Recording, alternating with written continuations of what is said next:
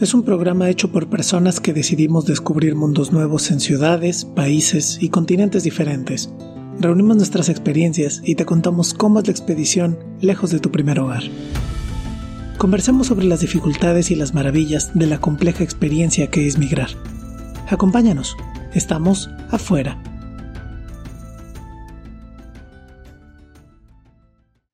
Buenos días Vancouver, Buenos días Mérida, buenas tardes Turín. Este es otro episodio de su podcast Afuera, un podcast sobre migración, donde nos reunimos a conversar sobre un montón de temas bien complejos y bien distintos que te van a pasar cuando migres o que ya te pasaron. Y por migración estamos entendiendo un montón de cosas muy distintas, pero como para que sepas dónde andamos, estamos platicando entre personas que no tuvimos que salir exiliadas de nuestros países de origen por fuerza, no salimos amenazados, no salimos por hambrunas, en realidad tuvimos la oportunidad de decidir salir de nuestros hogares. Eso sí, porque en donde vivíamos originalmente quizá no encontramos las oportunidades que esperábamos o teníamos sueños o ideas sobre cosas que podíamos construir en el futuro en otros lugares y se han ido concretando o no entre, entre un montón de cosas. Entonces estamos en un espacio en el que no nos sentimos forzados, forzadas a nunca regresar al lugar de origen y que nos sacaron a patadas de ahí, pero que sí había algo que no nos gustaba. Y por otra parte, pues tampoco somos gente en general, algún invitado, quizá alguna invitada, pero en general no somos gente que tengamos dinero, así que vivamos libremente de, de museo en museo, entonces estamos como en el rango medio, el rango medio del espectro migrante, para que, para que nos acompañes y sepas en dónde estamos, desde dónde conversamos. Y un segundo rasgo que siempre hemos insinuado, pero que nunca conversamos explícitamente, es que migramos en parejas. casi todas las, las invitadas que tenemos aquí de base, casi siempre hemos emigrado ya con pareja. Y eso es algo que si a ti no te ha pasado, si tú fuiste a encontrar tu pareja ideal allá donde llegaste, escríbenos a los.infamiliares.gmail.com para que nos vengas a contar cómo es eso, porque hoy te vamos a contar cómo es migrar ya emparejado, ya casado, ya casada, ya con varios años a cuestas, y si es más fácil o más difícil. Eso nos lo van a responder nuestras invitadas de hoy. Hola Jules, qué gusto verte. Hola a todos. Mucho gusto de nuevo de estar acá, de convivir y platicar con ustedes. Me hace muy feliz. Eh, a nosotras también. Hola Moni, ¿cómo estás? Hola, ¿qué tal? Mau, Julieta, Dani, Giorgio. Pues muy contenta yo también de estar acá compartiendo con ustedes.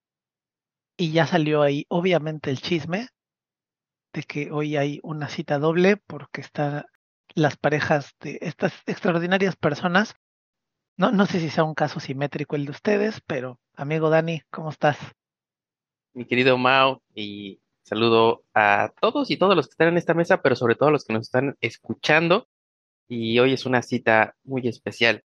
Vamos a ver si no salimos aquí este, balconeados demasiado, pero estamos en confianza, estamos entre amigos, así es que bienvenidos y bienvenidas a todos y todas. Querido Giorgio, ¿cómo estás? Bien, mi querido Mau, contentísimo de estar aquí de nuevo con Jul, con Mon y de nuevo en esta double date. Eh, a ver si, como dice el Dan, bal vamos a salir, eso es seguro. Eso ya es el teaser para quien nos escucha, que también aprovecho para saludar con cariño y para agradecer siempre. Pero bueno, vamos a ver de qué cuero sale más correas, a ver de qué raspones sale más sangre. ¿De qué Híjole, seguro, amigo. Yo, yo no sé por qué veo más nerviosos a los señoros en esta mesa que a las señoras, pero ya, ya veremos qué pasa. Yo, eh, confesándome ante la audiencia, ustedes ya lo saben, yo también migré ya emparejado. Entonces es un, digamos, es un rasgo que compartimos acá en la mesa de afuera. Vamos a hablar de si es más fácil o más difícil, eso ya les tocará juzgarlo a quienes nos escuchan, migrar solo, sola o migrar con pareja. Porque por una parte, este, sí somos un bulto, la verdad. sí somos un bulto y luego que alguien nos tenga que estar cargando, pues sí es una, sí es una verdadera joda. Porque hay que ver por dos, hay que hacer mochila por dos, hay que ver documentos por dos, hay que pensar en dineros por dos, hay que pensar en cuidados por dos, en enfermedades por dos. O sea, sí, sí, cada uno de nosotros, de nosotras somos, pues eso, somos un saco de emociones y de pensamientos y de dudas y de miedos y de alegrías. Y pues cuando vamos con alguien, pues nos tenemos que cargar uno al otro, ¿no? Por otra parte, yo no me imagino haciendo el ejercicio de migrar yo solo, cambiándome de, de, hogar yo solo, porque para mí es un pesar absoluto, es un trabajo, es muchísimo trabajo, es muchísimo, muchísimo trabajo como para hacerlo yo solo por mi cuenta, y no solo en el sentido físico, sino en el sentido mental y en el sentido de los beneficios. O sea, yo podría haber migrado mucho antes en muchos otros momentos, pero yo pensaba todo este esfuerzo y todo este trabajo solo para disfrutarlo. Yo, mm, no sé, no sé. Y por otra parte, como ya hemos ido descubriendo acá, todo este sufrimiento, pasarlo yo solo, no sé, tampoco estoy seguro. Entonces, pues hoy queremos escuchar las experiencias en pareja que tienen Dani y Moni, por una parte, yéndose a Canadá, y Jules y Giorgio yéndose por otra parte a Italia con todos los, los enredos que hay de por medio que ya hemos conversado en los capítulos sobre asuntos médicos, sobre asuntos de papeles, sobre el COVID, sobre, ¿no? Con todo eso que, que ocurrió al mismo tiempo. Entonces, voy a empezar con Mónica, porque luego Julieta me regaña, siempre me dice que yo no soy la primera que quiere hablar. Y ya, ya me lo aprendí, ya me lo aprendí. Así que voy a empezar con Mónica. Moni, déjame empezar Voy a empezar por lo más feo al principio y ya dejamos lo más bonito al final para que se vayan a cenar muy delicioso y a darse besos y a dormir. ¿Qué es lo más complicado, difícil, triste, eh, disgusting, desagradable, asqueroso, eh, enredado, angustioso? No sé.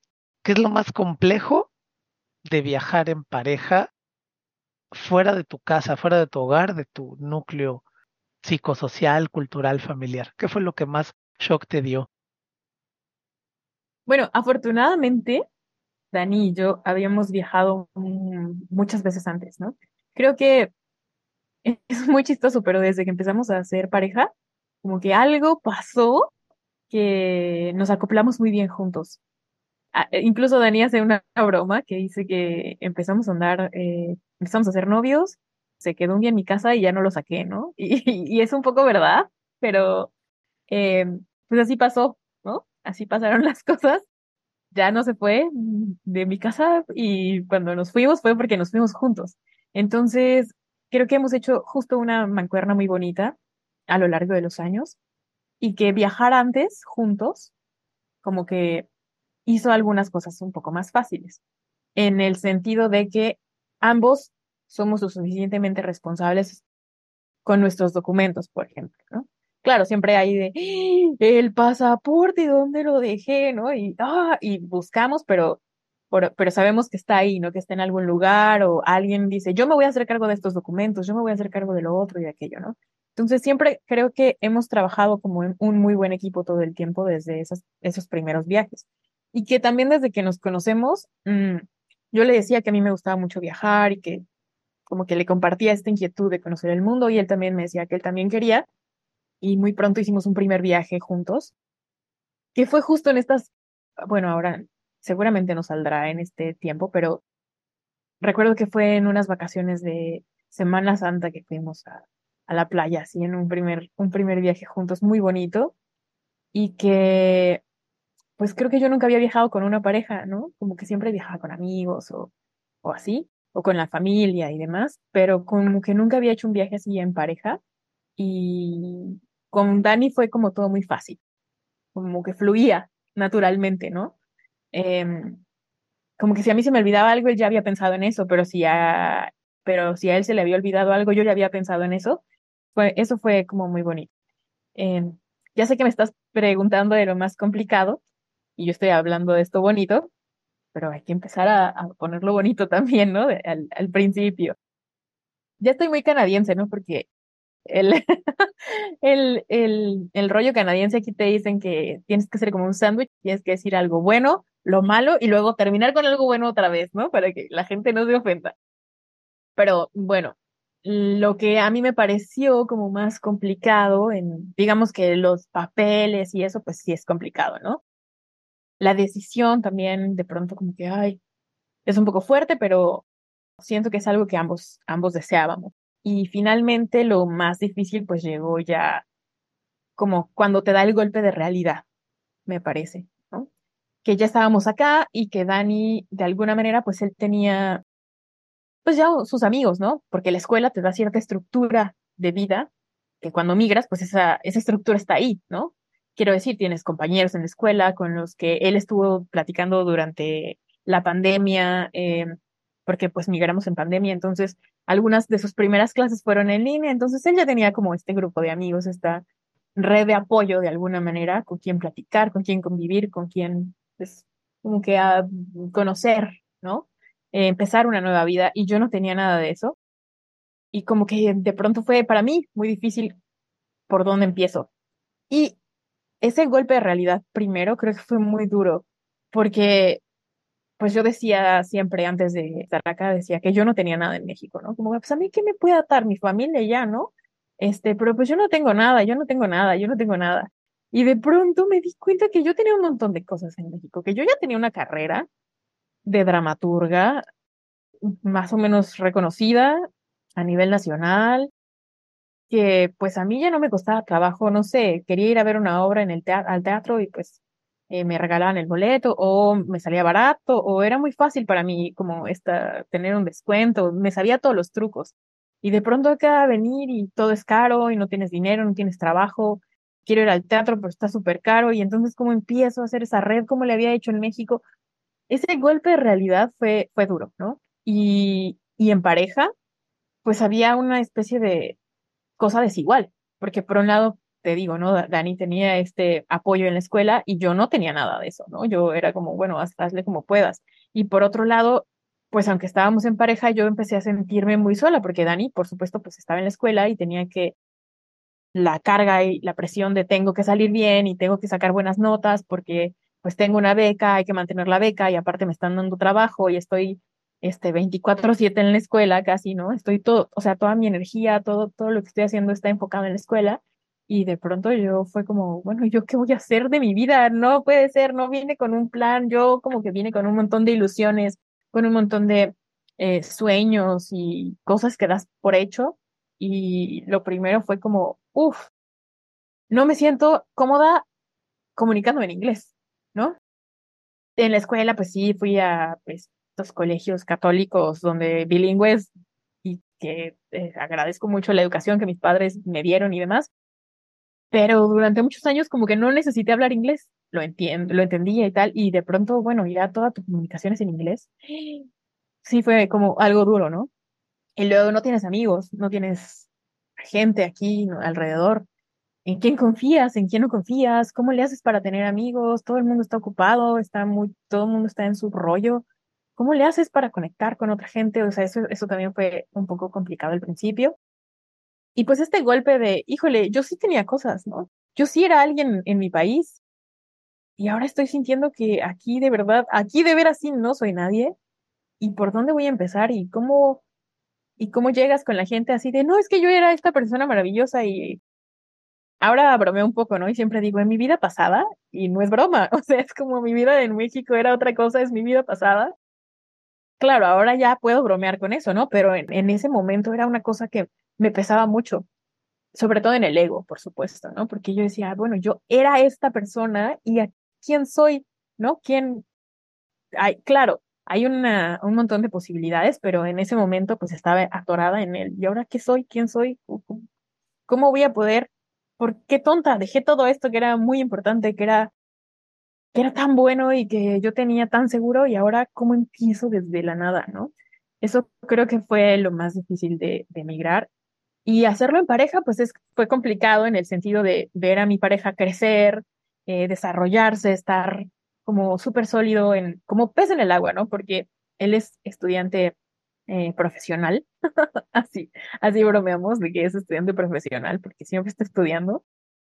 Gusta mucho la academia y demás. Bueno, o por lo menos ha hecho ahí como su, su carrera por ese lado. Y bueno, él sí tenía eso, ¿no? Él sí estaba haciendo eso que le gusta, estaba estudiando, estaba pues en este ambiente, en este contexto que le permitía desarrollarse a él. Y yo pensaba, ¿y yo qué estoy haciendo de mi vida? ¿No? Yo dejé todo lo importante. Yo estaba, ya había em, empezado a trabajar en, en televisión, a hacer guion de tele. Y ya estaba, o sea, ya lo que seguía era, pues, el siguiente proyecto y el siguiente proyecto y el siguiente proyecto. Ya me habían hablado para el siguiente proyecto. Y luego lo dejé todo, ¿no? Bueno, fue como lo, lo más duro para mí al principio. Y que es duro porque te estás comparando todo el tiempo, o por lo menos a mí me pasó así, ¿no? Me estaba comparando y decía, que él está yendo muy bien y yo no estoy haciendo nada y él lo ve muy feliz y yo estoy aquí triste con la nube negra y luego ya se puso feo porque empezó el otoño y migramos a finales de verano, entonces empezó el otoño y las hojas cayéndose ¿no? Y así como el, sol se empezaba a ir y en el invierno, y yo no, el sol, y todos los cambios de pronto creo que fueron complicados, pero sí podría decirte que eso, ese primer golpe de realidad fue lo más duro para mí y vivirlo en pareja fue complicado al ver que mi pareja sí se estaba desarrollando y yo me estaba de alguna manera quedando estancada. Ay, qué difícil, qué difícil porque además lo que decías el contraste, ¿no? uno le puede pasar eso siempre en la vida y decir, bueno, pues, pues ya me mudé y ya estoy acá y pues es difícil hacer amigos si uno se está haciendo mayor y ya está.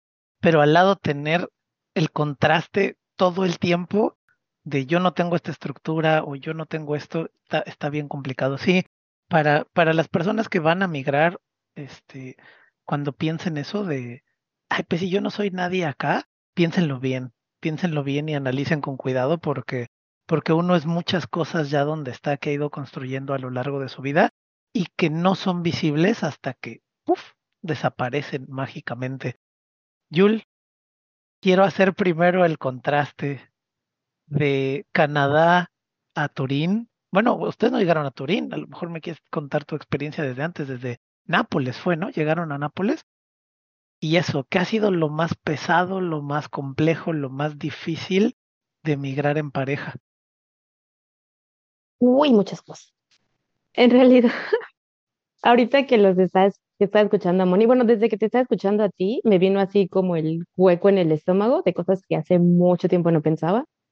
Y mm, además de que me gusta el chisme y me está gustando mucho esta conversación, porque me doy cuenta de, mm, o sea, creo que no había reparado en que éramos en realidad tres parejas que se habían, que habían migrado, pues, ¿no? Y ahora que escucho a Moni, me parece como sorprendente lo mucho que nos parecemos, eh, o, cómo es tan parecida la historia, pues, ¿no?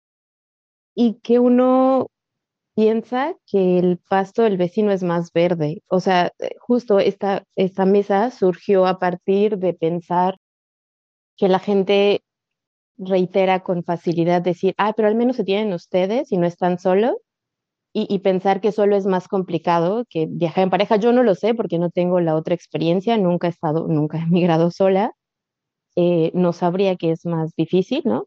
Pero más, bien eso, te enfrentas como a otras dificultades.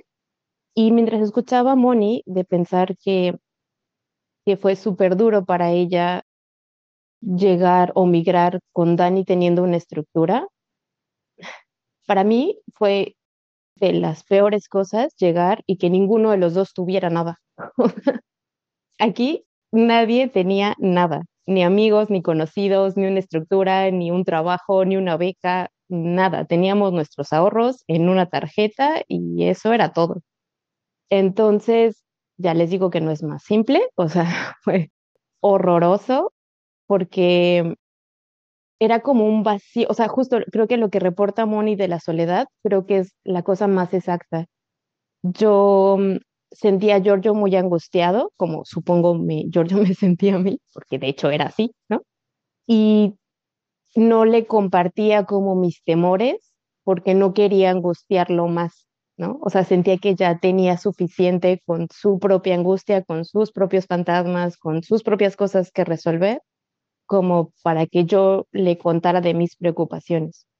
Entonces, pues al final fue como pasarla solos mientras estábamos dos personas pasando sus propios fantasmas solos, ¿no? Entonces, mm, eso creo que en realidad la soledad es lo que te acompaña más o menos constantemente mientras migras, porque, ajá, porque no importa que estuviéramos en pareja, pues lo que decías, ¿no? Yo me preocupaba por él y, quería hacerle las cosas más ligeras a él.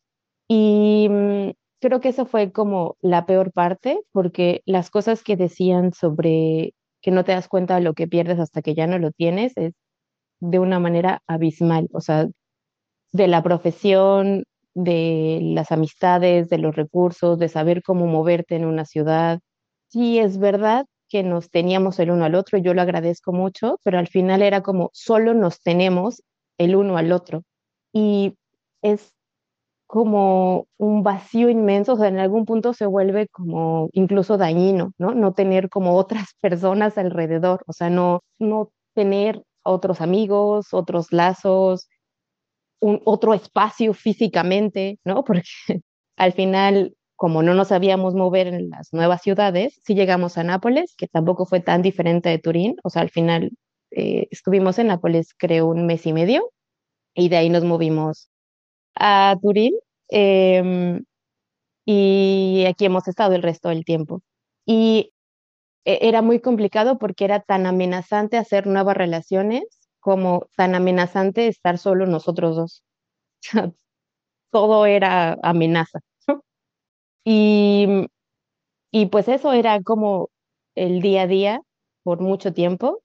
Y mm, cuando empezó eh, Giorgio a tener como un anclaje que fue la universidad, que siento que fue como el momento donde siento que se parece más la historia a la de Moni, justo yo lo que sentí es que había mucha distancia entre Giorgio y yo, porque Giorgio, pues, de pronto tenía amistades, tenía la universidad, su italiano era superior al mío, ¿no? Bueno, pero también lo es el español, o sea, tampoco es tan grave, ¿no? Cuando lo pienso como a la distancia, pero en ese momento era una cosa muy importante porque además él tiene la nacionalidad, yo no la tengo, eh, o sea, eh, la distancia yo sentía que se estaba haciendo como así, como insuperable, o sea, que, que ya pues no, ya no teníamos temas de qué hablar, ¿no? Porque yo trabajaba, creo, en un bar en ese entonces, o no sé dónde trabajaba, pero pues que mis conversaciones eran,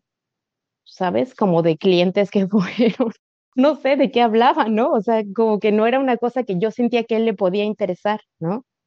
Y él me hablaba de sus cosas que aprendí en la universidad y yo entendía como la mitad de eso y decía, ah, pues está muy bien. y, ajá, y entonces sí se volvía a ser como una distancia muy, muy, muy grande y tuvimos que construir todo, absolutamente todo, como de cero. Entonces fue, eh, yo nunca he sido una persona muy sociable, ¿no? O sea, es decir, yo tenía amistades, pero pues nunca me di cuenta cómo fue que las construí, en algún punto estaban ahí, ¿no? Y esta fue la primera vez que tuve que construirme amistades como propositivamente, o sea, como voy a salir y me van a hablar y yo les voy a contestar y lo voy a disfrutar, ¿no? Porque necesito tener otras relaciones además de George. O sea, no puedo tener solo esta relación. Y hasta que no tuve como otros espacios y otros espacios incluso físicos, porque al final, insisto, no conocíamos la ciudad y no sabíamos movernos. Entonces íbamos juntos al mercado, regresábamos juntos a casa, en casa estábamos todo el tiempo juntos, íbamos a arreglar papeles juntos, regresábamos juntos. O sea, no sé cuánto tiempo pasó que no teníamos un espacio individual, pues, o, o con convivencia con otras personas y se volvió como muy viciado, ¿no? Entonces, de veras uno no sabe la importancia, incluso para su propia relación, el que se integren otras personas a esa ecuación. Y creo que eso fue lo más complicado. Están diciendo ambas dos cosas bien perras que como me cuesta trabajo digerirlas. Me cuesta trabajo escucharlas y luego me gusta trabajo digerirlas porque, bueno, no sé por qué, tampoco me interesa saber por qué, pero quiero decir, son muy difíciles. Una, la de empezar una relación como iguales, en el contexto que sea, y luego tener la sensación de que se va fracturando esa, o sea, esa distancia que era equitativa, cómo se va tensando, tensando, tensando, y, uno lo recupera o no la recupera, ¿no? Uno, uno hace esfuerzos por recuperarla o cagó todo el plan, ¿no? Este, lo cual me lleva a la segunda idea y es pasar, a mí me pasa mucho con, con mis hobbies en el sentido de que son cosas a las que les tengo afecto. Cuando el hobby se deja de sentir como hobby, se empieza a sentir como trabajo, como que algo, algo cambia, ¿no? Y esto que decías, Jules, que, ay, todo el mundo te dice, ay, pero se tienen uno al otro. Claro, la dimensión cuando eres migrante ya no se tienen uno al otro. Yo le añadiría de nuevo el verbo tener, ¿no? Se tienen que tener uno al otro, porque si no, digamos, todo se vuelve a deformar. O sea, ya no es solo no tener relaciones al lugar de donde viene, al lugar donde viene, sino ya no tengo relaciones de donde vengo. Y entonces eso de pronto parece que queda simplemente fuera de la discusión. Ya está, o sea, eso no se puede. Entonces, me tengo que tener como pareja, ¿no? Nos tenemos que tener como pareja. A mí me gusta también entender la idea del amor fuera del amor romántico como, como un deber, ¿no? Pues el, el, deber de hacer feliz a otra persona que además también tiene ese deber contigo y que es como un acuerdo, es como un contrato muy padre, pero que no es una obligación. Una vez migrando, ay, no sé, no sé, de pronto, a lo mejor no es una obligación, pero sabes que si no ocurre, sí se va a poner más chunga la cosa, ¿no? Entonces, esas dos cosas que dijeron están, están bien ahí, bien calientitas. Dani, te dejo a ti el turno al bat porque yo ya no, no sé para dónde seguir. Dale, dale, ¿qué fue lo más así complejo de, de todo este business? No esperaba menos de ti, Mau.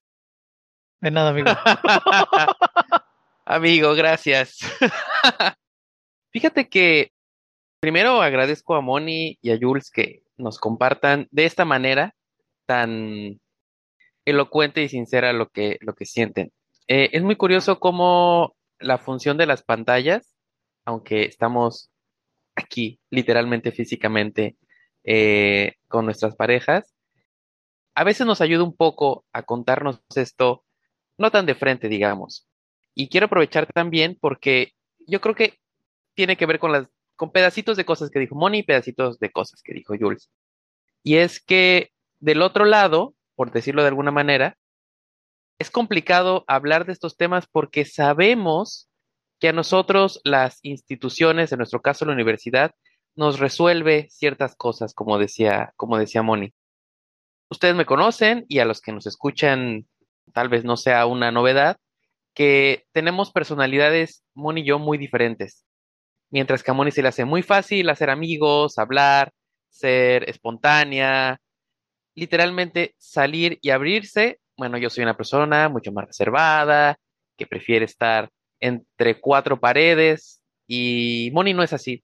Cuando yo la conocí hace 10 años, esto era incluso uno de, las, de los rasgos más evidentes en su personalidad. Y hablando de, de cómo habitamos nuevos espacios, para mí ha sido complicado ver cómo ella tuvo que deshacerse no solo de su familia y de su carrera profesional, sino de un espacio que habitaba también, que era la Ciudad de México. Y lo digo literalmente, que lo habitaba y lo recorría en su bici. Ella tenía una libertad de moverse para todos lados a la hora que quería, de estar con quien quería, y siempre teníamos ese momento del día en que regresábamos y nos compartíamos cosas. Y este cambio fue muy radical porque no solo se quedó sin la carrera profesional, sin la familia, sin los amigos, evidentemente, pero también sin la ciudad y sin ese espacio propio. Yo lo he dicho mil veces y lo voy a repetir, Vancouver es una ciudad muy cabrona para, para encontrar un lugar donde dormir, donde tener, poner una, una camita y descansar. Muy difícil, y, dices, ¿no? Muy, muy difícil. Y tuvimos que vivir con roomies.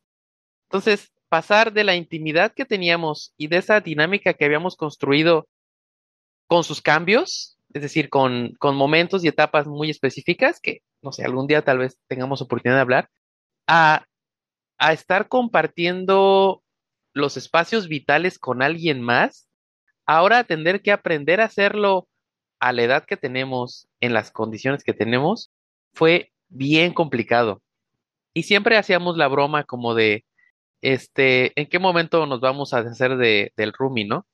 Terminó pasando que el roomie se deshizo de nosotros, lo cual nos produjo un momento de crisis muy importante porque decíamos, ¿y ahora qué vamos a hacer?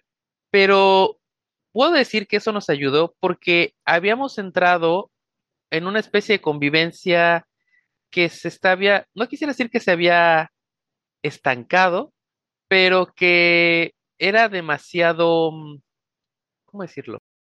Que no nos estaba haciendo querer hacer otras cosas, como que nuestros planes a mediano y a futuro no estaban ahí, ¿no? Era como estábamos sobreviviendo el día a día y ya no nos habíamos planteado cuál era el siguiente paso. Y ese cambio que nos obligó a buscar un lugar propio nos ha hecho replantearnos un montón de cosas. Claro, con eso han venido cuestiones de trabajo de ella, cuestiones de trabajo mío, pero lo que más me ha gustado es que esto ha hecho que ella vuelva a florecer. Haya dicho, ok, este es mi espacio, no solo el espacio, vamos a decirlo, íntimo de la casa, pero también este es mi nuevo lugar en el que me voy a desarrollar.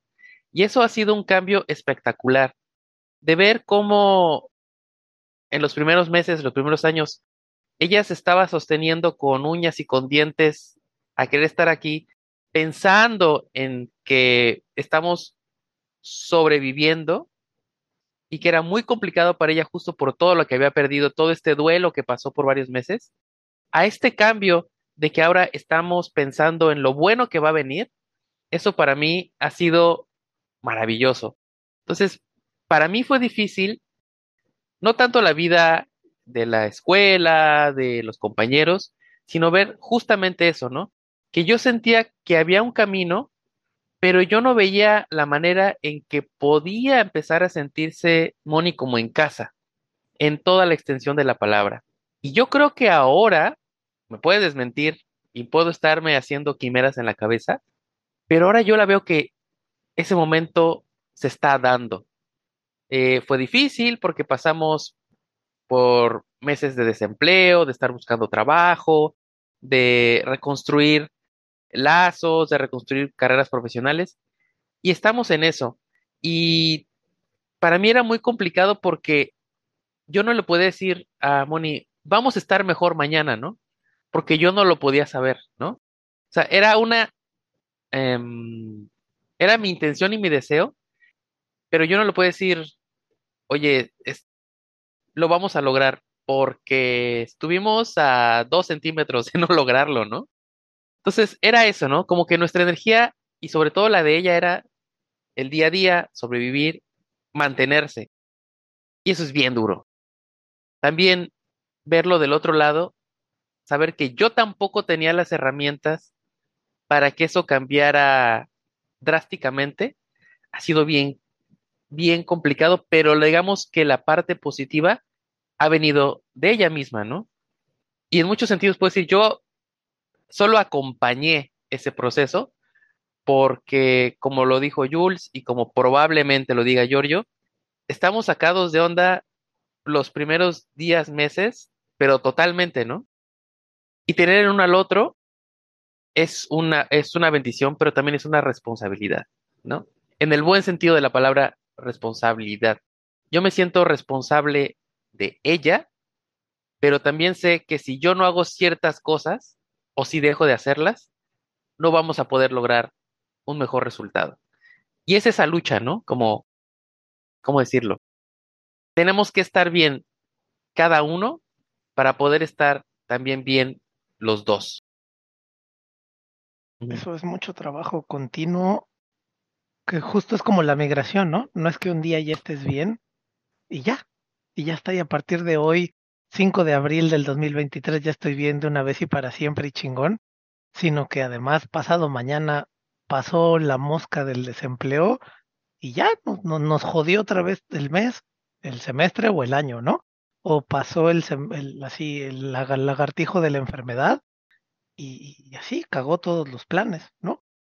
Y hay una palabra que usaste que me gusta un montón. Bueno, que me gusta porque me provoca lo mismo que a Jules, ¿no? Así un hueco en el estómago y digo, ah, esto está chingón, por fin está así, ¿no? Se siente como en la montaña rusa, esto se siente. Este, el, el duelo, el duelo, finalmente no tener algo significa haberlo perdido y eso es todo un proceso de, de aceptación de haberlo perdido. No es nomás que ya no lo tengas, ¿no? Es nomás, ah, ya no tengo mis tacos de la esquina y ya está. No, o sea, hay, hay, que pasar por todo un proceso de aceptación de que pues ya no estás en esas condiciones, de que ya no tienes acceso a eso y de que probablemente cuando vuelvas a tu colonia esos tacos ya no van a estar, ¿no? Luego extrapolen a lo que quieran, a lo que más les duela, a su familia, a su trabajo, a su empleo, su lo que sea, pero es, es bien cabrón, este, porque al, migrar y al quedarte en una situación, como ya hemos comentado, ¿no? De tanta vulnerabilidad como es migrar, luego hay que sumarle los duelos, ¿no? De todo aquello que ya no tenemos. Giorgio, este, yo pensé que Dani te iba a aligerar ahí el, el, el, rollo, pero no podíamos esperar menos de nuestro amigo Daniel. Te puso una bola más calientita ahí, dale. ¿Tú qué ha sido lo más complejo, difícil, angustiante, preocupante yo sí esperaba menos del Dani. No, no, no esperaba menos. Esperaba que la aligerara la. No, tampoco lo esperaba, la verdad. Sí le entré con conciencia de causa a la, a la mesa. Y escuchándolas a, a Yul, a Moni y escuchándola a Dani, como, como ya estaban diciendo, ¿no? Se me, me regresan muchas sensaciones que creo que en su momento ni siquiera pude como dar cuenta de que estaban ahí, ¿no? Ahora que decía Jul, por ejemplo, que al inicio quizá lo más difícil era saber que eh, no podíamos como estresar al otro como con los problemas personales, probablemente es una cosa que no, durante ese periodo fue como anestesiada, por decirlo así, y que solo ahora escuchándola y repensando o trayendo la memoria ese periodo puedo decir, claro, esto, esto fue así, ¿no? Y esto que decías tú, Mau, de que de repente uno le agrega al te tienes el uno al otro, el te tienes que tener, yo, yo lo pensaba como que eh, lo, cabrón o lo, no sé lo cabrón, pero lo impactante que fue al inicio fue el descubrir el solo te tienes el uno al otro, ¿no? Solo, no, eh, no hay nada más, ¿no? Porque probablemente para mí, eh, de las cosas más difíciles es que cuando estábamos en México por salir, pues había siempre como toda la expectativa de qué va a pasar y qué tal que no la armamos y qué tal que esto. Y por alguna razón incomprensible para mí, yo estaba muy seguro que le íbamos a armar, ¿no? Tontamente convencido, como, ¿qué te pasa? Todo el mundo lo hace, por supuesto que lo vamos a lograr, no sé cómo, no me interesa ni siquiera pensarlo, estoy seguro. Y entonces llegando a, me acuerdo que cuando bajamos desde el avión en el aeropuerto en Roma, cuando empecé a escuchar todo el cambio lingüístico, todo el ambiente, darme cuenta que nunca, bueno, no es que no lo supiera, pero sentir en el cuerpo, esta es la primera vez que salgo del país y salí para no regresar, o bueno, con ese proyecto de, de, de migrar y tener cuatro maletas y, y, dos jaulas y ya, y saber que todo lo que importaba en la vida estaba allí, reunido en un solo lugar y que tenía también esa fragilidad. No solamente tenía como ese, esa dimensión de sopas solo los tenemos el uno al otro, sino que además, en mi caso personal, tenía también la condición de, y tú dijiste, güey, que le iban a hacer, ¿no? Este, tú estabas bien seguro, ¿no? Entonces, eh, pues a ver, ¿y, cómo es eso, ¿no? Y yo creo que eh, la primera cosa, y que fue quizás de la que se fue conectando a, partir de todo lo que íbamos, lo que iba hablando Moni, lo que iba haciendo Jul y Dani, que, se me reveló como quizás la más sorpresivamente difícil, es que yo decía, bueno, no importa lo que pase, vamos a estar juntos y vamos a enfrentar lo mismo juntos. Y entonces llegar y darme cuenta de inmediato que el hecho de tener la ciudadanía hacía de inmediato que no estuviéramos enfrentando lo mismo, fue una cosa totalmente inesperada, una cosa que no estaba en el mapa, que no estaba en el radar, que no estaba calculada.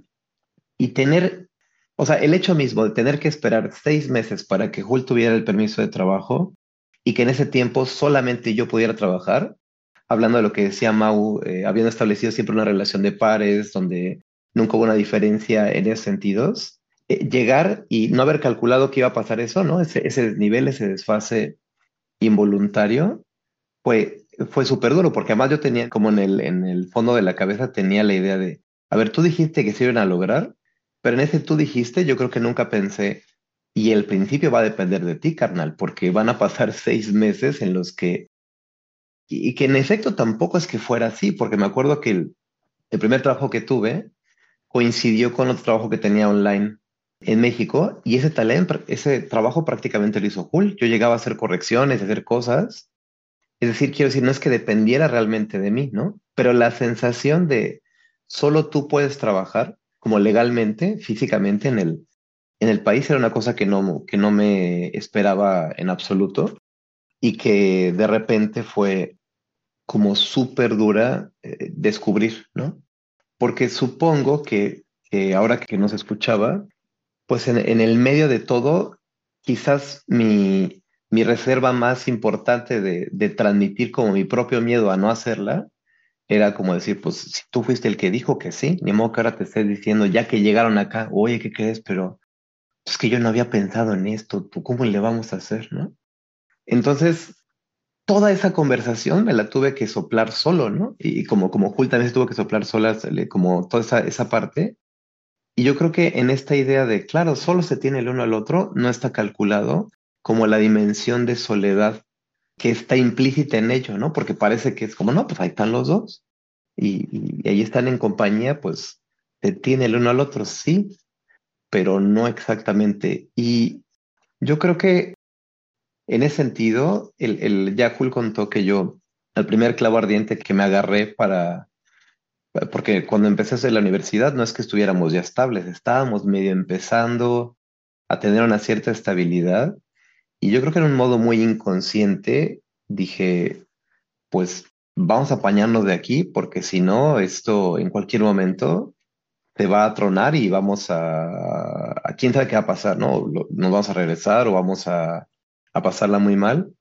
Y precisamente tener como esa ese compromiso, esa necesidad, fue una cosa que se reveló necesaria para podernos como obligar a adaptarnos y a quedarnos aquí, pero al mismo tiempo fue una cosa que acrecentó la brecha, ¿no? la distancia, de pronto no estar en ese nivel de sintonía y de paridad a la que habíamos estado acostumbrados y que de repente, creo que Julio me dejará mentir, fue una cosa que nos agarró por sorpresa. Es decir, yo creo que ya tenía rato que le estábamos viviendo y de repente en un momento dado nos dimos cuenta, fue como de, pero ¿qué pasó, no? ¿Cuándo, cuándo se dio este movimiento? ¿Cuándo se dio esta, este desnivel? Y, tener que enfrentarlo ahora, pues sí o sí, ¿no? Es decir, como, yo creo que eso fue de las cosas más complejas, ¿no? El, el dar cuenta de ese, ese desnivel, pensar que no era una cosa voluntaria, una cosa que hubiéramos querido, que hubiéramos planeado, que tampoco nos gustaba y que aunque no hubiéramos querido, pues ya estaba ahí y que teníamos que encontrar el modo de, de integrar esto a nuestra relación y volver a plantearnos el cómo volver a ser pares dentro de todo ese movimiento que no habíamos calculado. Yo creo que eso fue eh, o lo más duro de las cosas más duras. Y dentro de todo eso, creo que también ese, ese desbalance, ese desnivel, permitió al mismo tiempo descubrir cosas que no teníamos ni idea que estaban allí entre nosotros. Porque yo me acuerdo mucho de un amigo que nos decía, nosotros nos conocimos en México hace 14 eh, años, más o menos estamos juntos hace 14 años, casi, y me acuerdo muchísimo que muy al inicio un amigo me decía que yo no entiendo qué haces con Julieta, no podrían ser más diferentes. Y yo decía, ¿por? yo, sentía que no había encontrado nunca una persona con la que me pudiera entender tan natural y espontáneamente como con ella. Y yo literalmente no podía encontrar esa, como esa diferencia, ¿no? Y de repente en este desnivel también se revelaron muchas de las cosas en las que somos profundamente diferentes y los modos que tenemos tan distintos de enfrentar el mundo, resolverlo, los problemas y demás porque nunca habíamos tenido que enfrentar problemas solos o problemas diferentes. Entonces yo creo que eso fue de una riqueza también inesperada, ¿no? Qué tremendo el, el desfase que se da involuntariamente, porque uno es involuntario y dos, este, yo me voy a adelantar a la sección de consejos. Amigas, podescuchas, amigos, podescuchas. Eso es una cosa sistemática. No dejen que el pinche estado ninguno llegue y les arruine sus relaciones amorosas. Porque finalmente estamos frente al caso donde sí empezamos relaciones como iguales y luego por un problema sistemático de que pues un conjunto de gente le parece que tú tienes más derecho a esto que otra persona por cualquier conjunto de circunstancias, pues eso termina repercutiendo en tu relación, ¿no? Entonces, no dejen que los pinches estados les caguen sus relaciones, amigos, amigas, mándenlos a la chingada. El estado no sabe de, de lo que se vive adentro de su casa, porque además ese desfase del que estamos conversando, tú dijiste, Giorgio, es incalculable, güey. Este, no lo calculamos, dijiste, yo, yo, yo diría, no se puede calcular. No se puede calcular la inequidad existente entre un sistema de vida y otro, justamente porque está en el rango de cosas que no sabes que no sabes, ¿no? Son cosas que no te puedes imaginar, porque si te las hubieras podido imaginar partiendo de que pues empezamos una relación como iguales, algo se hubiera hecho para subsanarlo, ¿no? Es el chingadazo que te llega ya una vez que estás ahí. Y de pronto, lo que me parece todavía más complicado más complicado es, bueno, sí, es el Estado, órale pues, lo que tú digas, güey. Sí, bueno, es un asunto sistemático, ya está, pero igual hay que vivir con ello. No, igual lo tienes que resolver, igual tienes que hacer algo al respecto, pero saber que no es tu culpa, no, sino que es un problema de sistema, ya, en algo amortigua un poco la cosa, ¿no? Como lo que decía Giorgio de, de, ay, en cuanto se acabó el invierno yo ya me sentía mejor y hasta nos llevábamos mejor. Bueno, saber que sí tiene que ver la primavera con que estemos de mejor humor, bueno, también acá, ¿no? Saber que de pronto si ustedes se mudaron de un país a otro, de una ciudad a otra, y no cumplen con los mismos, ¿no? Lista de requisitos para ser tratados equitativamente, pues eso, que sepan que hay un motivo que no se podía calcular. Incluso quienes nos están escuchando ahorita podrán intentar hacer un cálculo, una estimación, pero el madrazo es, es de otro tamaño, ¿no? Y, mm, yo solo quiero agregar algo a eso. No solamente es como el estado o el lugar a donde llegas y las circunstancias, sino que a veces eh, la situación es tan complicada que solo hay gas para una persona. O sea, es decir, a veces se vuelve dispar casi propositivamente.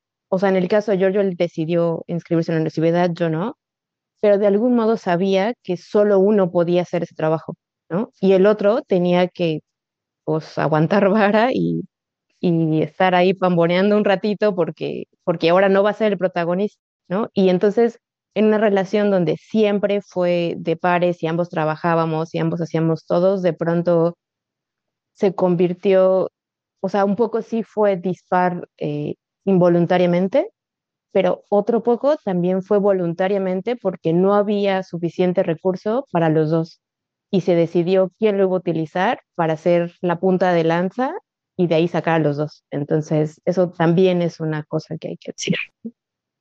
Y qué perro tener que calcular eso, ¿no? Cuando nunca en la vida antes uno había tenido que pensar en eso, cada quien estaba en su pedo y cada quien se desarrollaba en su onda y de pronto tenemos que guardar las galletas para que coma uno, porque ese es el que va a tener que ir a trabajar. Está, está bien, cabrón. Gracias, Jules. Pero es momento de pasar a los temas a menos. Y sí, por supuesto, mucho besito, mucho abrazo y nos queremos mucho. Sí, por supuesto. Pero en lo profundo así de sus nervios y de eso que en vez de hueco les da mariposas en el estómago, ¿qué es lo más chingón de migrar con una pareja? ¿Qué es lo más... Quiero, no quiero, ay, limitarlo al campo de la felicidad, porque ese es un campo muy limitado, ¿no? Hay cosas que te hacen feliz y es muy limitado y probablemente coincidamos ahí en un montón de cosas. Quiero ampliarlo a los espectros más, pues más escondidos de, de nuestras vidas, lo que quieran decir, pero por, ponerles un ejemplo a qué me refiero. A mí me, nos pasó acá en la casa que una vez yo me enfermé de una cosa que quién sabe qué era. No teníamos idea, estábamos en un campo totalmente incógnito, así absoluto. me dio fiebre, estaba temblando, veía borroso, no me podía levantar de la cama. ¿Quién sabe qué pedo? ¿Quién sabe qué era? No era, no era una infección, no era... ¿Quién sabe qué era? Tuvieron que pasar como una semana y media para darme cuenta que yo tenía dengue y del dengue del hemorrágico, ¿no? Y entonces resulta que para esa chingadera no hay cura, ¿no? Tomas agua, paracetamol y esperas no morir. Y ya está. Es, es, lo único que hay, ¿no? Y a, a, mi pareja le tocó atenderme, ¿no? Porque no hay de otra, no es que quisiera o no quisiera. Si no me atendía, yo me moría ahí en la cama y ya está, ¿no?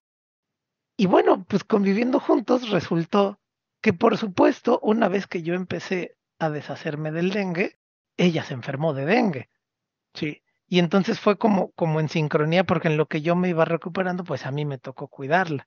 No me acuerdo del orden, no me acuerdo si se enfermó ella primero yo primero, no me acuerdo. El caso es que hubo dos semanas con alguien enfermo, una semana con dos enfermos y luego dos semanas con alguien enfermo. Y como decía Julieta, solo hay gas para uno, ¿no? Y en ese momento nos dimos cuenta, bueno, yo, yo, yo, yo, ella no sé, pero en ese momento yo me di cuenta la fortuna, el, el regalo que es tener a alguien que se preocupe por ti en lo absoluto. Porque de nuevo no había que hacer nada complicado. O sea, si me iba a morir, me iba a morir y ya está. Había que darle paracetamol, agua y croquetas al perro y ya, ¿no? Y ya no hay nada más. Este, pero es un pinche regalo tener eso a mano. Pensando en todas las personas que migran que no tienen eso a mano, ¿no? Y que y cuando se refieren es que se tienen al menos uno al otro, a lo mejor no se refieren en el sentido del beso, el abrazo y la cita los jueves en las crepas que saben bien feas, ¿no?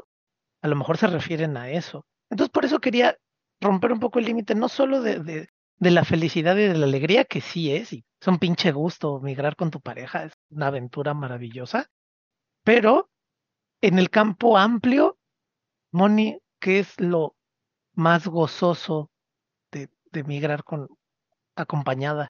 Porque tú, tú decías que tú se habías viajado antes, sola, con amigas, echar desmadre. Yo, yo me acuerdo que viajar solo es una delicia porque, porque no te importa nada nunca, ¿no? Y si terminas durmiendo en, el, en la estación del ADO, pues da igual porque es tu decisión y chido, ¿no?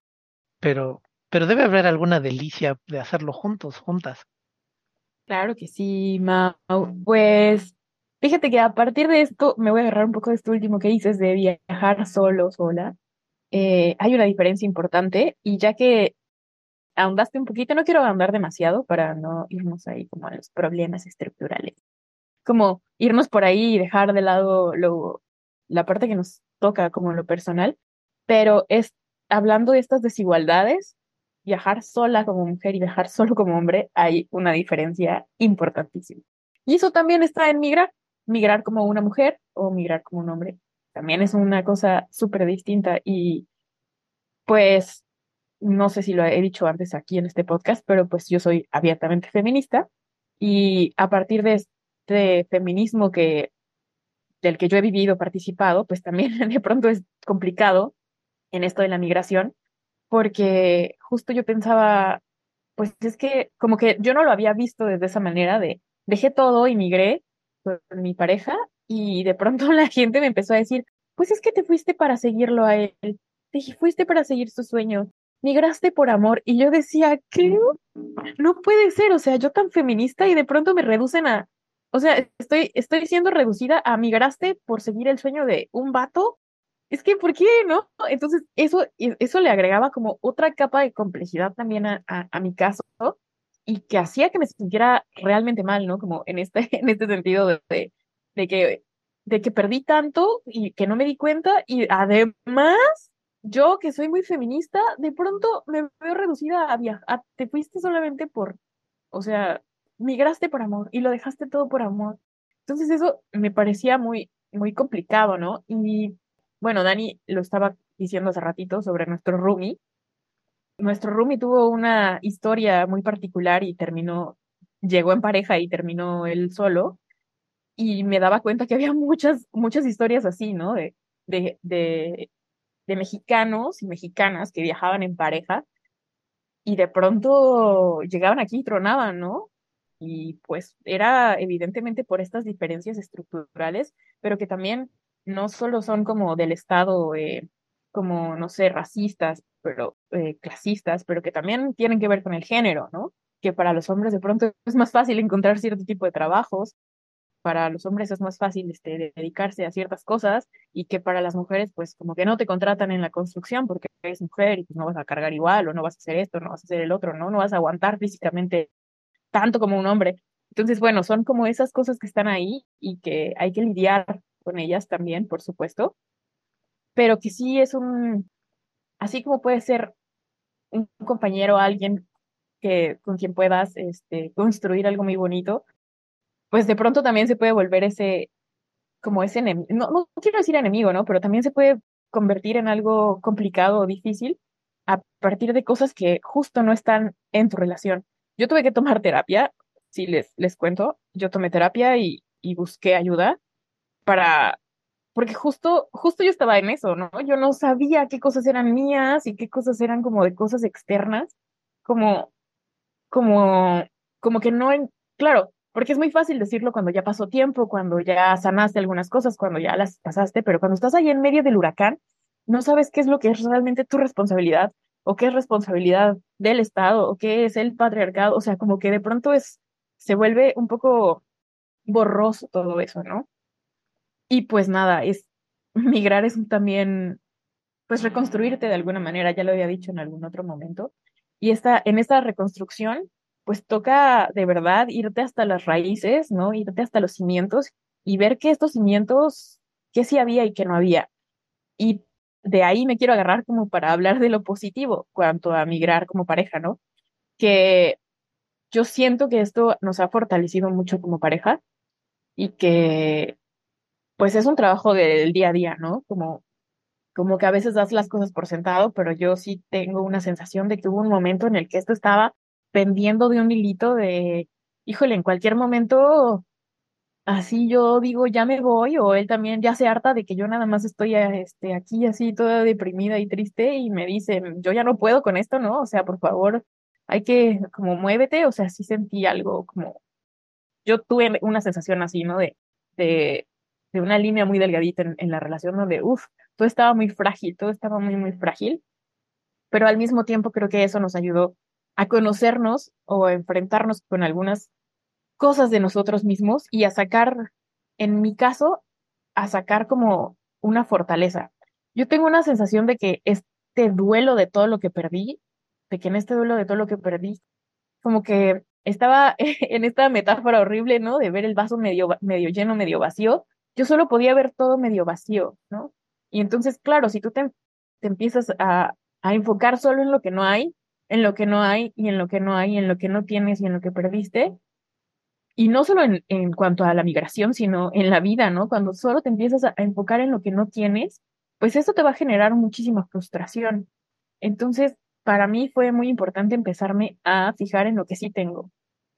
Yo migré de alguna manera cuando salí de la universidad, pues yo viví en el Estado de México y de pronto, por golpes de la vida y de suerte del destino y de decisiones que tomé, tuve la oportunidad de vivir durante 10 años en la Ciudad de México, en la colonia Roma, así, en una colonia muy, muy, este, ay, ¿cómo decir? Como muy acomodada, como muy bonita, donde había mucho arte, mucho, eh, mucha gente, estaba todo, a, este, muy agradable. Es donde los, ahora los extranjeros siempre quieren irse a quedar cuando van a la Ciudad de México, ¿no? Eh, y yo viví ahí por 10 años y fue maravilloso, pero me acuerdo que al principio me costó mucho trabajo porque llegué ahí y tampoco tenía amigos, tampoco conocía a nadie, no conocía a los vecinos. Y yo decía, bueno, es que esto yo ya, yo ya había pasado por aquí, ¿no? Yo ya había hecho esto. ¿Cómo le hice para tener amigos en esa, en esa ocasión? Eh, ¿Qué hice? ¿Cómo, ¿Cómo fue que me reconstruí? Porque también tuve esta sensación, no tan, no tan fuerte, no, no tan no tan profunda como creo que la sentí esta vez, pero yo ya había hecho esto, ¿qué hice esta vez? Entonces me acordé que, como, pues, de todas esas herramientas que tenía yo, ¿no? Que eso ya no dependía de mí. Creo que algo, algo muy fuerte que también sucedió en ese momento, gracias también a la terapia que fui a México, fue darme cuenta que hay cosas que en esta comparación, porque Julieta hablaba de una comparación, ¿no? De ver, de ver a Giorgio así como creciendo y tal, yo también sentía eso, ver a Daniel creciendo, desarrollándose, este, cultivando el intelecto, hablando de los problemas del mundo globalizado, y de pronto yo así, este, como que también con problemas del cotidiano de no sé qué vamos a comer hoy porque los ingredientes que yo estaba acostumbrada a tener en México no los tengo aquí y entonces es muy duro porque esas tareas de pronto pues sistemáticamente se, se minimizan, ¿no? Entonces mientras eh, en, la, en, en, la universidad y en la escuela están hablando de cómo eh, res, resolver el mundo, de cómo arreglar el mundo, pues aquí en el cotidiano es sí, pero ¿y cómo, qué vamos a comer hoy, no? Porque aparte pues ni tenemos dinero y no podemos comprar tortillas, que era la base de nuestra alimentación en México y aquí son caras, ¿no? Entonces, ¿y, ¿y dónde las vas a conseguir? Entonces, creo que a partir de eso, mi autoestima se fue como cayendo muchísimo, de verdad. O sea, creo que el idioma, el autoestima, esta comparación constante, este sentirme nadie, esta, este sentir la pérdida de todo alrededor, hizo que por otro lado saliera esto mío que yo tenía y que solo es mío y que yo tengo que son estas herramientas de autocuidado de alguna manera que me han ayudado a lo largo de mi vida y que mmm, me han ayudado, pues, mi carácter finalmente, ¿no? Que tiene que ver con conocerme a mí, ¿qué, ¿cómo le puedo hacer? Y entonces empecé a conectar con mujeres, empecé a conocer más personas, empecé a salir a andar en bici, ¿no? Eh, de hecho, me migré con, mi, con todo y la bicicleta, entonces dije, claro, yo hice todas estas cosas en la Ciudad de México y me funcionaron, ¿por qué no me van a funcionar aquí? ¿no? Eh, pero eso está en mí, eso estaba en mí, no estaba en Daniel o la responsabilidad no era de mi compañero, que sí está muy bonito viajar en pareja, pero como reconocer que hay cosas que son tuyas y solo tuyas y que no es problema o bueno, de alguna manera se vuelve problema de tu compañero, ¿no? Pero que no es culpa suya, sino o no es su responsabilidad, que de pronto él estaba hablando de esto, ¿no? Y so, es mi responsabilidad absolutamente, creo que y que y que yo lo pude enfrentar como en esta idea del viaje del héroe, ¿no? Que yo soy la protagonista de mi historia, que, que sí, podemos ver la película y parece que él es el protagonista, pero no, yo soy la, la protagonista de la mía. Ser consciente de ello y como tomar esa responsabilidad de lo que a mí sí me corresponde fue lo que a mí me ayudó muchísimo a salir reconociendo, pues eso, lo que yo sí podía hacer, ¿no? Dejar de ver el vaso medio, medio vacío y decir, bueno, pero con este poquito lleno que sí tengo, ¿qué se puede hacer? Qué tremendo, porque atraviesa un montón el tema de género que acabas de mencionar, este, como por qué una persona X en el mundo de cualquier zona se le ocurriría pensar que tú vas de secundario del que va a la universidad, ¿no? Es súper común, o sea, o sea, yo, yo genuinamente, yo tuve el plan de salir desde siempre a México, ¿no? Y conocí a Giorgio, lo hicimos juntos, y a Giorgio en continuación le dicen, ay, qué fortuna que encontraste una mujer que, que te sigue, ¿no? Que, hace como su vida alrededor tuyo. Y me parece una cosa tan ofensiva, ¿no? Como, ¿cómo se te ocurrió? O sea, ¿cómo te vino en mente que las personas cualquiera está como parasitada de otra, ¿no? O sea, no sé, pero es muy común, o sea, no sé, me parece que es una explicación muy simple, la verdad. No, es terrible porque, como dices, esta explicación de, de lo parasitario, ¿no? Ahí vine yo siguiendo a este persona y de ahí voy a chupar sus recursos, pero como dices, Monilo, si yo tenía una carrera, güey, yo no tengo necesidad de estar haciendo eso de ninguna manera, como por qué. Y ya estando en esa situación, otro del asunto de, que atraviesa de género, o sea, si, si hubiera sido el caso contrario y Daniel hubiera sido el que está ahí cocinando, hombre, seguro, qué gran chef está practicando, ¿no? Pero, pero pues para resolver el mundo en la universidad hay que comer diario, ¿no? O sea, no, no, no puedes minimizar el, el proceso del trabajo, el que sea. Está muy perro porque entiendo lo que dices y, o sea, lamento que tengan que pasar por eso. Si todos somos bien frágiles, siempre, y luego todos somos bien frágiles en un sentido migratorio, estamos todo el tiempo al borde de la ruptura ¿no? Al borde de, como, como el vidrio templado, así que se rompe y se hace pedacitos. Todo el tiempo estamos al borde de eso, para que además te vengan a decir así como, ¿no? Y además tú parasitas otro ser humano, no, sácate al diablo, ¿no? O sea, ¿qué te pasa? Pero Jules, Jules, Jules, ¿qué es lo chido de migrar con una pareja? ¿Qué es lo que te ha parecido más, más chévere de, de, bueno, sí, todo eso, pero también estuvo chingón que logramos qué, que logré qué, que, que leí qué en la vida, o sea, como leí el discurso de la vida, no sé, lo que nos quieras decir. Creo que, mm, no, no sé en general, pero en el caso mío y de Giorgio, creo que, bueno, Giorgio dijo que teníamos como 14 años juntos, ¿no? Yo no sé bien las fechas, entonces vamos a confiar que son 14. Y llevamos 6 aquí, entonces casi como la mitad, ¿no? Y creo que genuinamente ha habido dos eh, fases en nuestra relación. La primera, que siento que todo el periodo en México fue súper ideal, ¿no? Eh, ideal e idealizado, o sea, en el sentido de éramos una pareja súper pares, con proyectos en común, eh, ambos trabajábamos, ambos aportábamos a la casa, ambos limpiábamos en casa, así, ¿no? Era como no había nada que no pudiera pensar que, que no hacíamos ambos.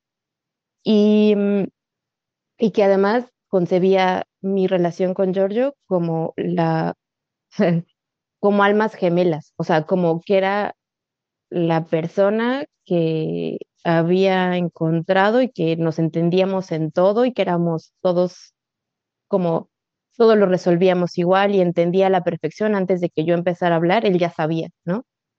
Y estando acá fue como voltear el guante, o sea, fue como el reverso por completo. Entonces fue una relación súper dispar, no solo por estas cosas que ya contamos, sino porque además Italia, eso ya se los he contado, es una sociedad hiper machista. Entonces, pues agudizó la situación de una manera que lavar los trastes en esta casa era un problema, ya se los digo. No, no estoy bromeando, era literal. Entonces, descubrir como otra versión de mí y descubrir otra versión de Giorgio, que además ni siquiera es otra, ¿no? Era solo una que supongo que no había puesto luz en ello porque no había necesidad de ponerla, porque en México era todo muy par, muy, muy liso, muy fácil, ¿no? Y de pronto descubrir que él tiene otras formas de resolver las cosas, otra forma de, de ver la vida, otra forma de enfrentar las mismas situaciones y mm, que no era una cosa que yo esperaba, ¿no? De, de mi relación, que no sabía que había, pero como dice Moni, una vez que se sobrepasaron esas cosas, la relación solo se hizo más fuerte, porque ahora conozco la versión luminosa y la versión oscura y, y está bien bonito, ¿no? Porque es como si lo conocieran y, y él a mí, ¿no? Entonces conoce la peor parte y la mejor parte y aún así me ama y digo, ay, pues ya está, ¿no? No hay nada más que esconder, o sea, aquí estamos muchachos. Entonces creo que eso ha sido lo más lindo de haber migrado con él. Y sí, eso supongo. Dani, te toca, amigo. ¿Qué es lo más bonito de tu experiencia de haber migrado en pareja? Es que me cuesta bastante tener que reducirlo a una sola cosa. Puedes decir las que quieras en los siete minutos que tienes, güey. Si te puedo echar un rap de las cosas más bellas de Moni, dale, güey. Mira, me voy a colgar eh, de una de algo que dijo Jules porque probablemente es lo que tengo más fresco que estoy pensando. Y es que me ha permitido conocer a Moni de una manera que yo no me esperaba no, no quiero llegar a eso de lo mejor y lo peor, pero más bien esa capacidad de recrearse a sí misma, yo creo que es algo que ni siquiera ella se la había planteado. Y es cierto, o sea, costó tiempo, le costó un esfuerzo, pero esto solo me hace ver cosas mejores de ella cuando nosotros decidimos vivir juntos, y inmediatamente me puede desmentir, creo que teníamos ciertas afinidades que obviamente todavía conservamos, si no, no estaríamos juntos, pero no habíamos planeado demasiado.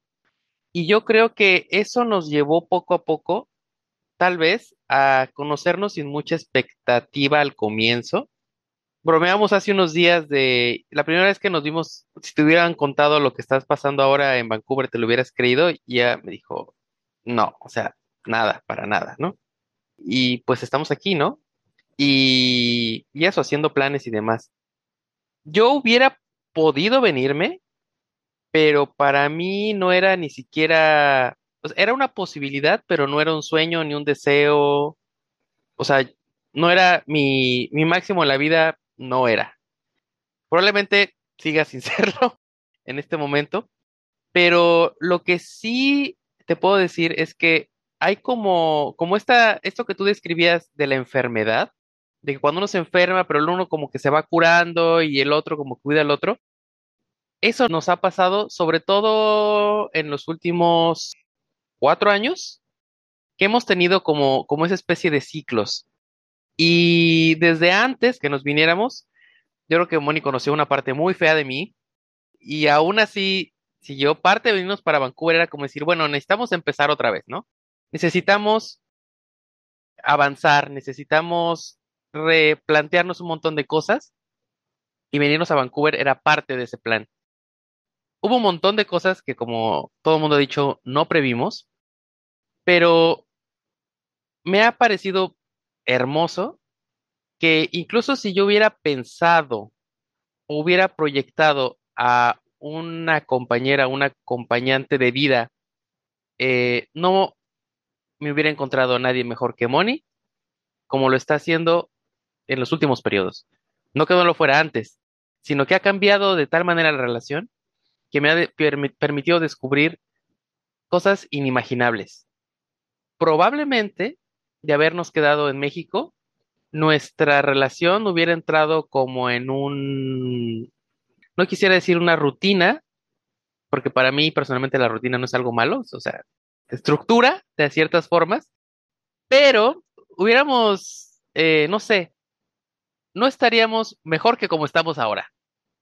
Ahora creo que Moni ha crecido un montón. Yo no creo, pero por lo menos aquí sigo. Y eso es lo que me gustó de venir en pareja. O sea, no sé si sea el caso de todos los demás, por eso digo, son cosas que no sé muy bien cómo explicar, pero como pareja, creo que yo he aprendido un montón de cosas nuevas sobre ella, he aprendido un montón de cosas nuevas para mí, pero también agradezco que haya sido ella, porque con otra persona no lo hubiera logrado. Definitivamente. Y eso es algo que yo nunca me hubiera imaginado cuando la conocí. Fue, no sé, suerte, o ha sido un crecimiento mutuo, no lo sé, pero venirse en pareja te permite eso también, como decía Jules, como decía Giorgio, como tú mismo lo decías. Siendo dos, mientras el yin crece en un lado, puede que el yang también o baje, y eso cambia totalmente la dinámica. No hubiera podido. Pero también es cierto que solo no hubiera ni miedo ni a venirme para acá. O sea, si no hubiese por mí, yo estaría metido en el mismo hoyo que estaba hace cuatro años, ¿no? Entonces, es eso, ¿no? Ya con eso termino. Y lo decía, hemos visto casos de, de parejas que a la primera de cambio truenan, ¿no? Y quedan fatal, pero fatal, fatal, porque claro, ya están acá y sin ninguna red de apoyo y sin nada. Y no sé, yo creo que, que solo tengo agradecimiento, porque no hay otra, no hay, no hay más. Te, entiendo perfectamente cuando dices, yo no podría así haber venido con otra persona. Eso incluye a uno mismo. ¿no? O sea, yo, yo, esta experiencia yo solo nomás, pero ni de en drogas, güey. Y eso que, como decías, vamos a considerarlo una cosa positiva como la rutina, ¿no? Drogas y rutina en el campo positivo, no, ni así, güey. Ni así, porque ¿qué tipo de cosas tienes que aguantar del mundo y de ti mismo, de ti misma, para poder sobrevivir un, una cosa tan compleja? Entonces, qué bueno, qué bueno, amigo. Giorgio. No puedo sino sumarme a lo que ya han dicho. Si pudiera agregar alguna cosa, en realidad son dos y una tiene que ver, ya le dijeron Moni y Yul, de este asunto de cómo se recibe esa migración en pareja y decir, ay, qué bonito que se fue por amor a ti. Y cómo yo escuchaba que decía Dan ahorita, no, pues yo en realidad no estaba muy seguro si quería. Y cómo incluso ese mismo discurso escuchado por alguien no hace que uno diga, ay, Dan, qué bonito que te mudaste por amor, ¿no? Y me parece emperrante, es decir, escuchar que alguien me diga a mí como, oye, no, qué padre que dejó todo por ti.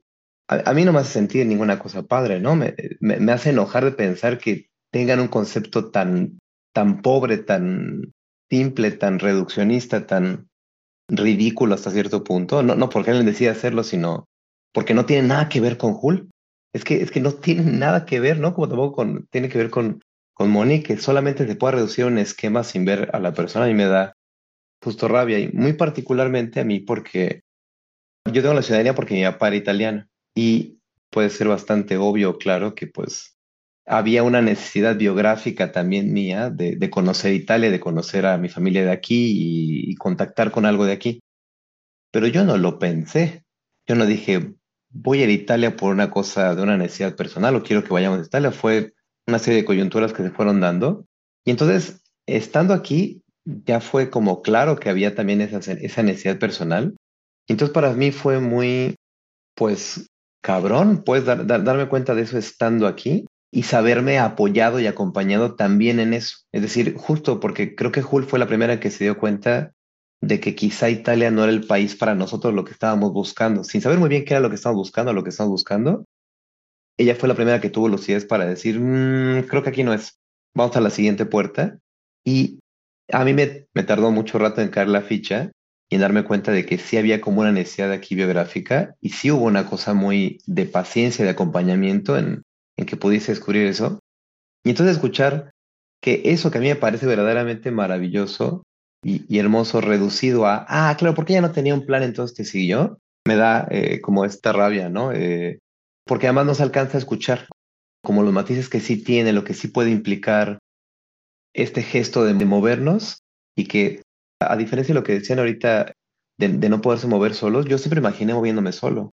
Ahora me doy cuenta que pues, probablemente nunca lo habría podido hacer, eh, porque pues nunca, nunca puse centavos para nada para, para hacerlo y solamente fue que hasta que se hizo un plan de vida en común fue que lo hicimos. Pero yo siempre imaginé pasando esto solo, quién sabe si lo habría logrado y también cool tenía esa idea como de, no, no pensaba particularmente de lo voy a hacer en pareja, digo, ninguno sabía en qué se estaba metiendo, entonces también uno puede soñar lo que quiere, ¿no? Pero quiero decir que supongo que había esta como biográfica en mí que, que al final, en, al juntar estos planes de vida en uno solo, también pudo tener lugar. Yo sí me siento como muy agradecido por haber podido descubrir muchas cosas de mi biografía de ambos lados, como, como junto con, con ella, ¿no? Porque conectándome con lo que decía ella, con lo que decía Dani Moni, después de siete años de estar juntos y movernos, no es que pensar en particular en qué cosas nuevas o no pudiéramos descubrir. Yo tenía la idea por una amiga que vivió mucho tiempo en Noruega, que vivir en otro país te abre el mundo, vivir fuera de tu ciudad te abre el mundo. Y yo imaginaba que era como por conocer otras cosas del mundo. No imaginaba que también las puertas se abrían hacia adentro. Y esa riqueza, de pronto poder redescubrir, o más que redescubrir, descubrir muchas cosas, como eso, como tener en, en este punto, después de casi 14 años de estar juntos, seguir descubriendo cosas el uno del otro y compartiendo cosas nuevas que a veces ni siquiera nosotros sospechábamos que estaban ahí y, y que siga permeando el amor, ¿no? Incluso, como le decía Yul, frente a conocer cosas que, que ni siquiera sospechábamos que podían estar ahí, ¿no? Yo creo que eso ha sido lo, lo, lo más precioso de estar aquí, como, como abrir ese mundo interior y ofrecerlo y que sea recibido y compartirlo y, y seguirnos amando. Me gusta como lo dijiste al final porque yo soy un convencido de eso también, que el amor ocurre en gerundio, ¿no? El amor ocurre en seguir amando, en seguir estando, en seguir siendo, en seguir aguantando y en seguir entregando, ¿no? En seguir entregando, en seguir recibiendo siempre en gerundio, porque cuando, cuando se vuelve futuro o se vuelve pasado, ya, así, significa que, que ya no está en presente, ¿no? En el presente que, que ocurre. Y yo me voy a adelantar, yo me voy a adelantar para dar yo primero mi consejo ante el, la ronda de consejos, reflexiones finales. Solo para decirles, no es un consejo, es una advertencia. Los demonios migran con uno. Los demonios migran con uno, no se quedan en donde uno los dejó. ¿no? O sea, si yo, si yo me salí de una ciudad y me fui a otro país a vivir y yo pensé que por eso ya iba a dejarlo allá. Nel, piénsalo otra vez. Esta apertura hacia el mundo interior está para lo chido, para la reconstrucción, como decía Mónica, para, para seguirse amando, como decía Giorgio, pero también está para los pinches monstruos que habitan en uno, ¿no? O sea, si no los resolviste de donde vienes, no los vas a ir a resolver a, a la Patagonia. Bueno, a nosotros es un dicho acá, ¿no? Porque está muy lejos. Pero la gente que vive cerca de la Patagonia tampoco. Tampoco. Cuando vaya a vivir a, Alaska tampoco lo va a resolver. Entonces, este, yo solo le dejaría esa advertencia a nuestros y nuestras escuchas en el tema de género, en el tema de la inequidad, en el tema de cómo me construyo y cómo me reconstruyo en el mundo. Por todas partes nos atraviesa. Entonces, antes de emigrar, si pueden, alíense, serénense o ámense con sus demonios y ya luego viajan, ¿no? sin esperar que se vayan a quedar en donde sea que estuvieron. Y en el orden en que empezamos, dos minutos de conclusión, consejos, reflexiones, discusiones. Empezamos contigo, Moni. ¿Con qué quieres cerrar? Bueno, a mí me gustaría cerrar con que me gustó mucho esto que dijiste, que el amor ocurre en gerundio, porque es verdad y que yo, así como dijo Dani, yo tampoco me imagino haciendo esto yo sola, haber hecho esto yo sola. Creo que hubiera sido como 50 veces más difícil y me hubiera, me hubiera caído 500 veces más, no sé. Pero cada una de estas veces que yo me sentía así como abajo, eh, siempre tuve a alguien conmigo, ¿no? Con quien platicar y me parece que la base de nuestra relación siempre ha sido la comunicación desde el principio. Esto de que él dice, ¿no? Como sin expectativas de, pues yo soy así y esto es lo que hay, ¿no?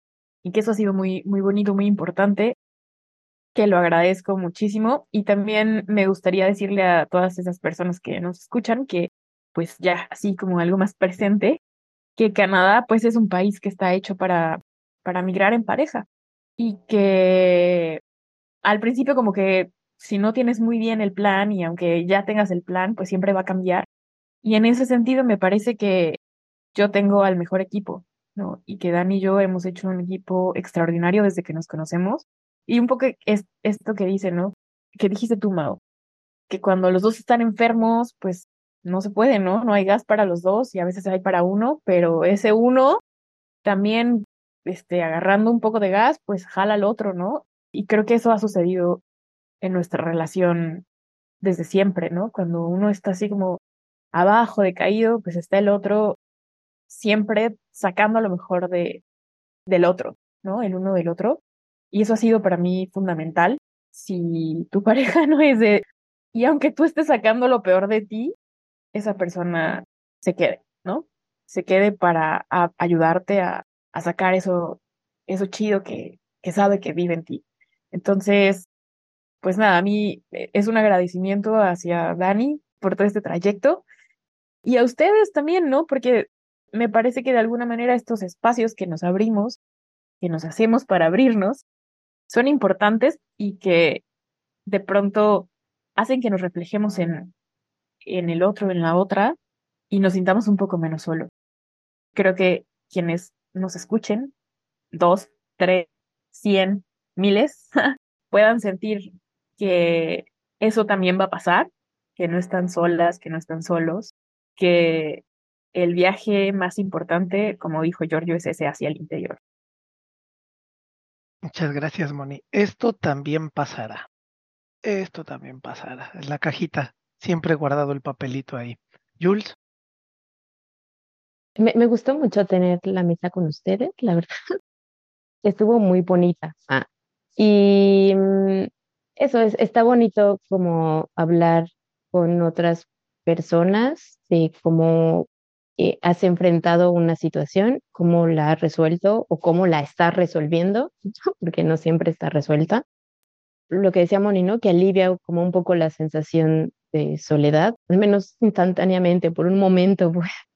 Y no sé, yo creo que mm, después de como este viaje, que no solamente fue al exterior, sino como al interno de nuestra propia relación, o sea, de verdad descubrí lugares que, que fuimos más allá de la luz, ¿no? O sea, hasta donde veía la luz, sabía dónde estaba. Después aquí en Italia descubrí lo que había más allá de eso y aprender a confiar en nosotros, ¿sabes? Ha sido una cosa así como un regalo enorme, saber que somos diferentes y que enfrentamos situaciones diferentes, pero que no importa de qué manera Giorgio resuelva, yo sé que está haciendo lo mejor para nosotros, no para él, no para mí, para nosotros. Entonces, está bien bonito y ya ha sido como un regalo inmenso. Entonces, pues, no sé si eso le ayude a alguien, pero pues eso es lo que tenía para ofrecer. ¿Cuál es bastante? Muchas, muchas gracias. Dani. Fíjate que no sabría decirlo en una frase, pero ahí les va, lo voy a intentar. Busquen las señales. Cuando estén pensando en viajar en pareja, mejor dicho, estén pensando en mudarse a otro lugar en pareja, busquen esos pequeños momentos, sobre todo de inconformidad o de disgusto o de mm, pequeños golpecitos en el estómago que les dicen, mm, esto no me gusta, esto tal vez no sería lo mejor, no me esperaba esta reacción. Y bueno, una forma puede ser algún viaje que hagan juntos, si no lo han hecho, eh, pero juntos quiere decir sin nadie más, que estén acompañándose una persona con la otra. Porque yo creo que eso puede servir como una especie de pequeño laboratorio de lo que va a ser después. Si inmediatamente ven que no hay esa compatibilidad, aguas, porque probablemente no vaya a existir.